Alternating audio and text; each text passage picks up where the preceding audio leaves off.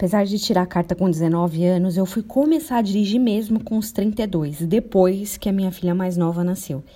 Até então eu ia para o trabalho de fretado. Depois da licença maternidade, não teve mais jeito. Eu comecei a fazer um teste com meu marido. A gente ia de manhã e ele voltava sozinho com o carro. Fui um vencedor, campeão. 40 quilômetros me aguentando na marginal a 50 por hora. Na segunda semana eu já fui sozinha. E para voltar eu contei com a ajuda de vários amigos. Cada dia eu seguia um. O primeiro que eu segui foi super paciente. Eu ainda era muito insegura e andava bem devagar. Todos os carros me ultrapassavam. Ele parava a cada minuto no acostamento para me esperar, coitado. Nesse dia, ainda a hora que a gente estava entrando na marginal, vários policiais de moto começaram a passar do meu lado, uns 80, assim, no mínimo. Eu cheguei até a imaginar que havia atropelado alguém sem querer, tamanha loucura. Mas depois, totalmente perdida, eu recebi a ligação desse amigo que já não tinha como me, me esperar, mas falou que não era nada comigo. Eu segui com medo e dor de barriga, mas eu segui. E obviamente me perdi mais uma vez e fui chegar em casa bem tarde. Não somente aquele dia, mas a semana toda.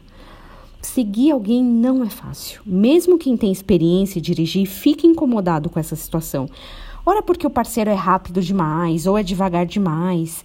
Seguir demanda muita atenção. Tem tanto carro igual, tem motoboy que passa do lado buzinando, tem trânsito, acidente, farol que fecha, recálculo inesperado da rota.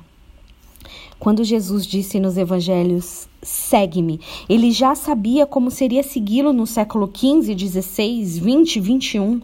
Não ia ser tarefa fácil. Se alguém quer vir após mim, a si mesmo se negue dia a dia, tome a sua cruz e siga-me. Lucas 9, 23. Segue. Não dá para andar na frente, nem dá para fazer o caminho que eu gosto. Não dá para evitar de passar na frente daquele determinado lugar, local. Quem segue não escolhe. Seguir Jesus é recompensador, porque ele é o dono do caminho que leva a vida, mas também é desafiador, porque ele nos dá a escolha de seguir. Se a gente não quiser, não seguimos. E agora?